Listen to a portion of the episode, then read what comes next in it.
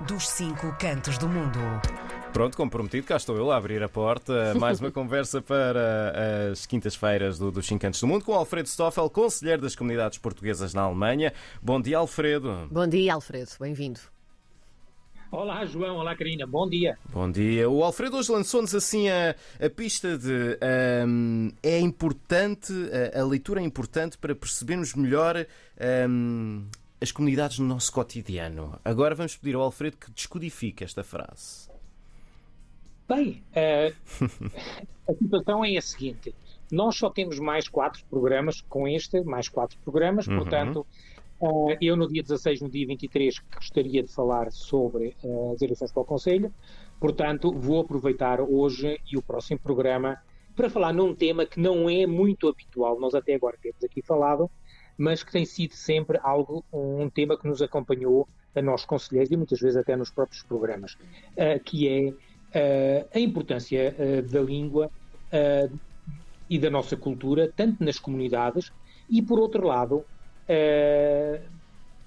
a forma como nossa, as nossas comunidades estão a dar um contributo, portanto, para o fomento da nossa, da, da nossa cultura, uhum. partindo de, de, de diversas, diversas portanto, experiências e diversas vivências e aquilo que a nossa comunidade até agora tem feito. E então eh, eu acho por interessante que nós falemos, quando falamos da língua, nós geralmente vamos sempre buscar a aprendizagem da língua. E então, claro, se concentramos muito no período escolar, no período pré-escolar, mas, por outro lado, Uh, nós também temos uh, uh, a importância da língua através da cultura que nós próprios, que nós próprios divulgamos. e então, nós aqui na Alemanha, pronto, eu não sei se é permitido ou não dizer nomes, porque eu não estou aqui a vender, a vender nada a ninguém, mas, por exemplo, Sim. nós aqui na Alemanha temos, temos uma editora, que é a Oxalá Editora, que há uns tempos, a esta data, mas em princípio foi por isso que ela foi criada, uh, que uh, publica, faz publicações de obras de pessoas que estão uh, nas comunidades, portanto, escritores das comunidades, e torna-se interessante, para já, a quantidade de pessoas que existem a escrever.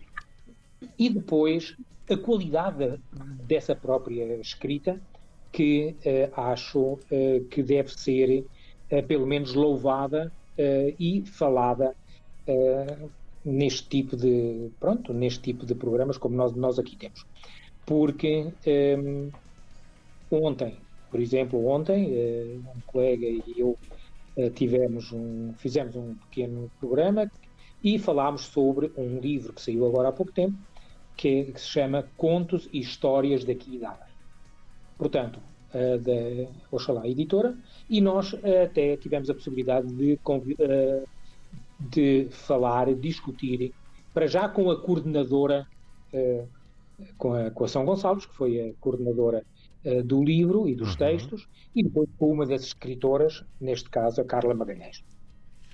E não deixa de ser interessante, para já, bem, eu não vou dizer a complexidade da própria língua portuguesa, Uh, o interessante é que. Uh, só um momento. Eu hoje comecei esta emissão a dizer que era a magia do direto, não é? Na rádio, e de facto é, é isto, é, é a magia Quando do direto. Quando o telefone toca. Opa, desculpa. Não tem problema nenhum, parte. Alfredo, faz parte. Mas então é o seguinte. Uh, Sim. Claro, a complexidade uh, da língua. Nós aqui na Alemanha estamos habituados a que existem três, quatro, uh, quatro plataformas uh, linguísticas, onde, por exemplo, a plataforma superior e a plataforma inferior, quando eles começam a conversar, digamos assim, Uh, o, o, vocabulário é completamente diferente. Uhum. Um é o vocabulário e outro é o vocabulário de base. E claro, a minha pergunta foi: existe uma situação idêntica na, na língua portuguesa? É evidente que existe. A pergunta foi para introduzir a conversa, mas o interessante é uh, com as vivências que cada um tem portanto, tanto a nível, a nível uh, destes escritores, portanto, a nível mundial, uh, e mesmo uh, em determinados casos até, mesmo olhando para a própria Europa, a nível local, é evidente que as abordagens e as vivências destas pessoas são diferentes, diferentes daqueles que, por exemplo, vivem em Portugal e que de Portugal nunca saíram, e então, claro, com este com este tipo de, de literatura, vamos falar de literatura portuguesa, mas feita nas comunidades, existe uh, uma abordagem diferente e talvez até possa-se dizer quase que a comunidade, através destas obras, portanto, neste caso escritas, mas também podem ser uh, pinturas, pode ser música, uh, com as influências do país de acolhimento ou dos países por onde estas pessoas passaram, é evidente que uh, abordagens de determinados temas são, um, são sempre diferentes, porque a vivência das pessoas também é uma vivência diferente. E, e claro, uh, torna-se uh, importante, é, é, importante que haja, por um lado, quem faça estas publicações e quem permita levar ao grande público, ao público em geral, uh, este tipo de, de trabalhos, porque um, ehm, talvez em Portugal fossem, digamos assim, uh, sejam um entre muitos, e, na, e nas comunidades uh, é, na verdade, um entre poucos que existem. Portanto, acho que este contributo é um contributo muito importante uh, e a, através deste programa, para todos aqueles que nos estejam a ouvir, uh, para já agradecer a todos aqueles uh, que promovem a língua e a cultura portuguesa fora do espaço de Portugal.